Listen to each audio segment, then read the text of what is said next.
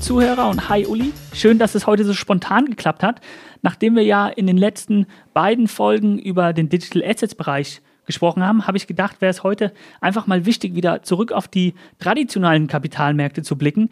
Denn aktuell scheint ja sehr viel zu passieren. Ja, an den Märkten war vielleicht genauso viel wohler wie in diesen digitalen Assets, keine Ahnung. Aber wir haben natürlich schon massive Erlebnisse jetzt in den letzten Wochen gehabt. Ähm, auch nachdem sich Ende Januar erstmal wieder zum Ende des Monats die Märkte ein bisschen beruhigt hatten, ging es im Februar nochmal einen kleinen Tick runter. Und hier sehen wir natürlich insbesondere bei den Tech-Werten ein sehr breit gefächertes Bild. Ähm, und das hat sicherlich mit den Earnings zu tun, die gemeldet werden. Ähm, und man sieht aber auch die Nervosität der Anleger. Also als bestes Beispiel, wenn ich äh, ein Meta nehme, früher auch bekannt als Facebook, was irgendwo 25 Prozent fällt, also über 200 Milliarden Marktkapitalisierung erodiert, äh, was die Firma schon dreimal vorher gemacht hat, aber immer über einen Zeitraum zwischen, ich glaube, 30 und 160 Tagen, nie an einem Tag, Olli. Ähm, aber da sieht man die Nervosität. Ähm, wir hatten zum Glück die Amazon-Earnings, die dann äh, besser reinkamen.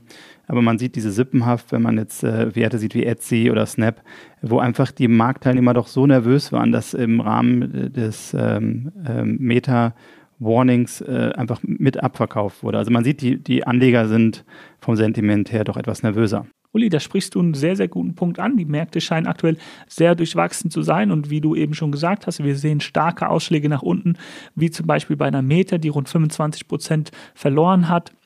Wir sehen aber genauso gut die Ausschläge nach oben, wie eben bei einer Amazon.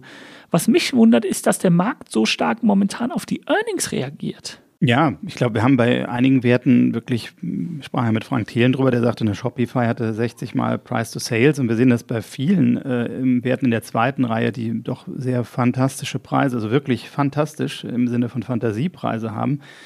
Ähm, und da, da, müssen die halt auch erstmal reinwachsen. Ich glaube, bei den gestandenen Unternehmen, bei einer Apple, äh, Microsoft, Amazon, Alphabet, da ist es halt schon so, da sind ja richtige Earnings dahinter und das sind ja Cash- äh, Cashflow-Generatoren äh, par excellence. Also wenn man sieht, was da rauskommt, ich sag mal, Microsoft kauft äh, ähm, ein Spieleunternehmen, äh, ich weiß gar nicht, das ist glaube ich ungefähr äh, ein Jahres Free Cashflow, ja, das ist, die, das ist, die haben eine dominante Marktstellung, ähm, ja, da hätten früher äh, zu anderen Zeiten Leute nur von geträumt. Mit der aktuellen Inflation und den Zinserhöhungen, die immer mal wieder angekündigt werden, müssen wir auf der Growth-Seite vielleicht eher im Tech-Bereich einfach mit einer höheren Volatilität rechnen?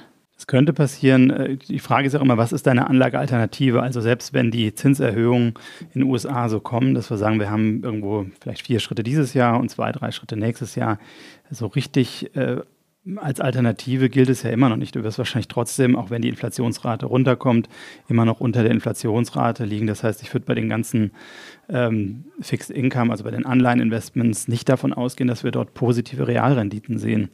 Und von daher bleibt die Aktie natürlich alternativlos als Anlageform. Ähm, denn ich kann meine Kaufkraft äh, mit Anleihen definitiv nicht erhalten. Also ich glaube, auch für das traditionelle 60-40-Portfolio wird ein realer Werterhalt nahezu unmöglich sein, was natürlich auch für Pensionskassen und andere äh, Marktteilnehmer immer mal schwieriger wird. Wir haben ja sehr häufig den Austausch mit Fondsmanagern und wir merken oder wir haben das Gefühl, dass sehr viele Investoren sehr stark investiert sind. Ist das ein, ein Insight, den du auch hast? Ja, das kann man definitiv so sagen. Also wir haben auch viele Leute, die vielleicht äh, höhere Gewichtungen äh, genommen haben, als sie früher getan hätten, weil einfach dieses Tina, there is no alternative.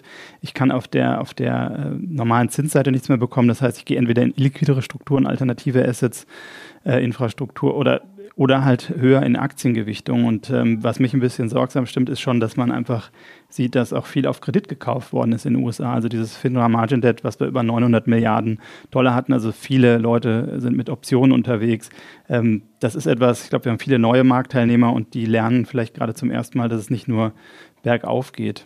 Ist das wo, ein Thema, wo wir uns etwas Sorgen machen sollten? Wir haben ja, in, in, ich glaube, in einer unserer ersten Folgen über, über die GameStop-Aktie gesprochen. Wir haben es in den verschiedenen ähm, digitalen Asset-Podcasts oder Episoden gehabt, wo wir gesagt haben, es sind sehr viele junge und neue Marktteilnehmer da, ähm, an den traditionellen, traditionellen Kapitalmärkten auch. Ist das ein, ein Umfeld, wo wir uns Sorgen machen sollten und vielleicht doch vielleicht etwas defensiver allokieren sollten? Ja, wir hatten ja letztes Jahr auch darüber gesprochen, ähm, wo ich gesagt habe, 10, 15, 20 Prozent Kasse vielleicht mal je nach äh, Risikoneigung. Da scheinen einige USA-Investoren nicht zugehört zu haben. Ähm, gut, die Frage ist ja immer, wie langfristig man auch denkt. Ähm, also wie gesagt, dieses Handeln auf, auf, mit Fremdkapital sehe ich halt kritisch. Und wir haben natürlich eine sehr hohe ähm, Konzentration irgendwo auch. Also wenn du dir überlegst, dass du ähm, im MSCI World eigentlich jetzt mittlerweile eine Gewichtung von über 68,5 Prozent in US-Werten hattest, das ist schon, das ist natürlich auch eine Folge der, der Passivierung der Anlagen, dass immer mehr Geld in die großen Titel fließt, die dann eben auch immer mehr Geld anlocken und größer werden. Ähm, ja, ich glaube, das ist was, muss man einfach ein bisschen beobachten und ich glaube, nach vorne gehend, äh, auf Sicht jetzt nicht im nächsten Jahr, sondern auf Sicht von drei bis fünf Jahre, ist, glaube ich, die Kreativität gefragt. Also wenn ich heute äh, neue Gelder investiere, vielleicht muss ich eine andere Allokation wählen, die vielleicht im Moment nicht äh, irgendwo sexy erscheint oder wo USA untergewichtet ist und vielleicht auch Tech nicht so hochgewichtet ist, aber wo es äh, eine andere Zusammenstellung des Portfolios gibt, wo heute erstmal sagen, was, was soll das? In welche Sektoren schaust du da oder welche Sektoren besprichst du vielleicht auch mit, mit deinen Kunden oder auch für dich privat? Wo findest du da die Alternativen aktuell? Ich kann natürlich immer nur von mir privat sprechen.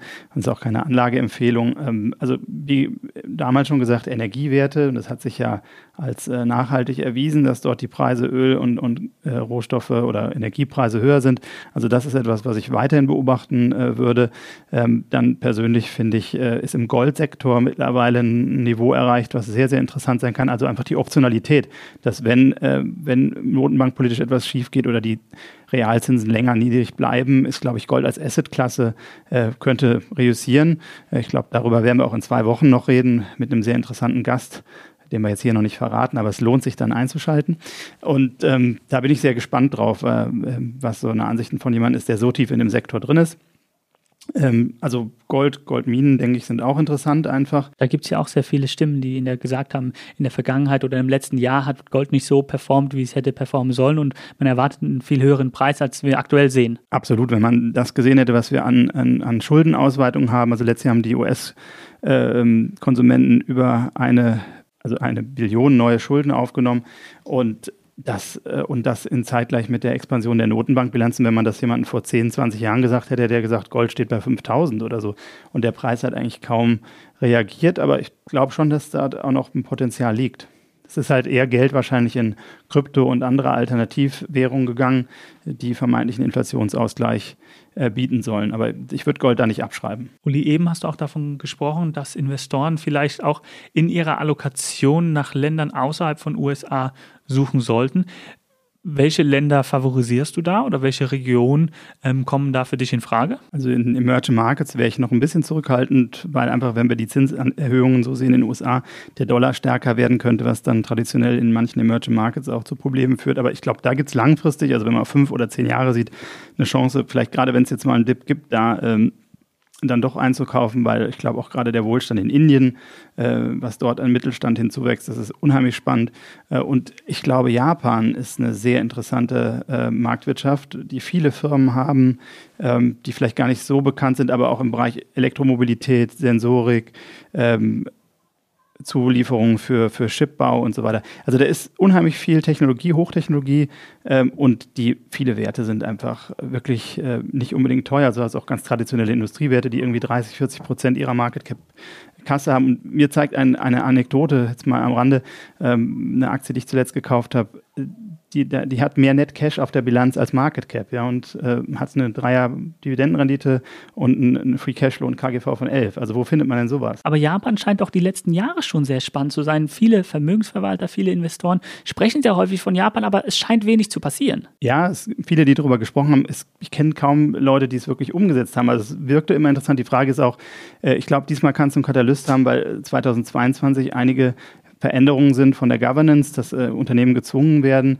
Dinge umzusetzen, um in die attraktiven, in die Dreiteilung des Marktes zu kommen, also in die attraktiven äh, Buckets, wo dann auch die Gelder reinfließen. Von daher, ich glaube, es ist definitiv ein Blick wert und ähm, du hast vielleicht nicht so ein mega Wachstum, aber die Nähe zu Asien, was langfristig auch ein Wachstum bieten sollte und du hast auf jeden Fall viel bessere Bilanzen und niedrige Bewertungen. Also ich glaube, das ist etwas, da sollte man ruhig mal einen, einen Blick hinwerfen. Uli, wenn wir jetzt vielleicht sogar schon zum Schluss kommen, ähm, würde mich interessieren, was, was deine Message für das aktuelle Umfeld ist. Du, du sprachst schon davon, dass man vielleicht nach Alternativen zu der USA suchen sollte, dass Japan eben ein sehr spannender Markt sein könnte, aber dass es keine Alternative wirklich zur Aktie gibt. Was wäre dann deine Message für das aktuelle Umfeld, was wir jetzt im, im Januar und auch Anfang Februar gesehen haben? Ich glaube, jeder Zuhörer oder jede Zuhörerin sollte sich mit dem Thema Inflation und vielleicht in den 70er Jahren auseinandersetzen, was äh, bei der Auswahl von Unternehmen wichtig ist, nämlich eine hohe Grossmarge, die, die eben auch verteidigbar ist, also gute Preissetzungsmacht der Unternehmen, damit nicht die höheren Zins, Arbeits- äh, oder auch Energiekosten oder Transportkosten oder Inputfaktoren die Marge zu sehr ähm, beeinträchtigen und ja einfach kreativer zu werden, vielleicht auf äh, nicht begangene Wege, äh, nicht dem Mainstream followen, äh, nicht dem Mainstream hinterherjagen, sondern vielleicht ein bisschen kont konträr denken und neue Wege äh, wagen. Vielen lieben Dank für deine Einblicke und deine Message, Uli. Ich hoffe, dass unsere Zuhörerinnen und Zuhörer daraus ein paar Ideen generieren können und eben für das aktuelle Marktumfeld gewappnet sind. Bin gespannt, was unser nächster Gast zum Thema Gold sagt. Und ansonsten danke, dass du so spontan vorbeikommen konntest. Ja, schön, dass Sie wieder reingehört haben. Ihnen alle ein glückliches Händchen bei der Anlage. Bis zum nächsten Mal bei The Message, der Investment Podcast.